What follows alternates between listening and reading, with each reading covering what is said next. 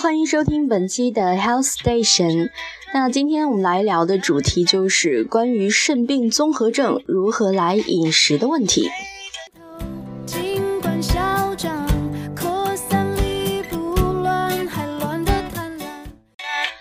肾病综合症呢，如何来饮食？肾病综合症源于大量的蛋白尿漏出，丢失了大量的蛋白质。由此造成肾病综合症的两高一低，及高度水肿、高脂血症、低蛋白血症。因此，在饮食中需要补充大量的蛋白质，另一方面还有限制糖、限制盐量和水分。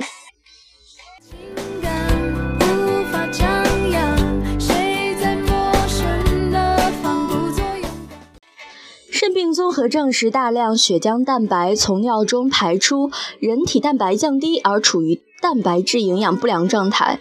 低蛋白血症使血浆胶体外用压下降，致使水肿顽固难消，机体抵抗力也随之下降。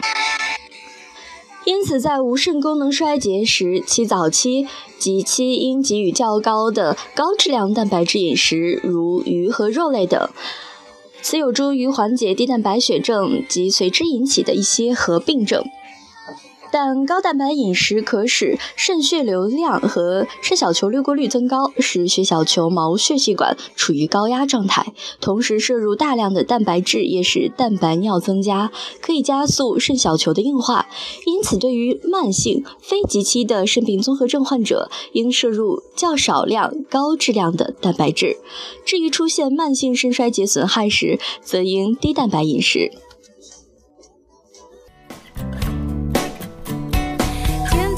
下的，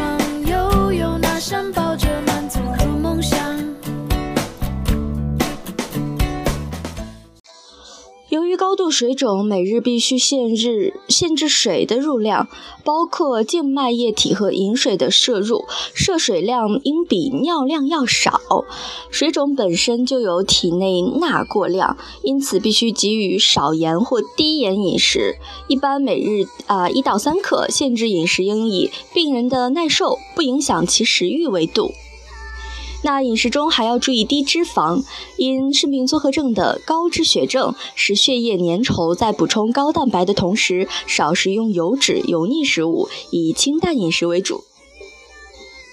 那以上饮食呢，仅供参考，肾病综合症的患者需在专业医生的指导下合理饮食。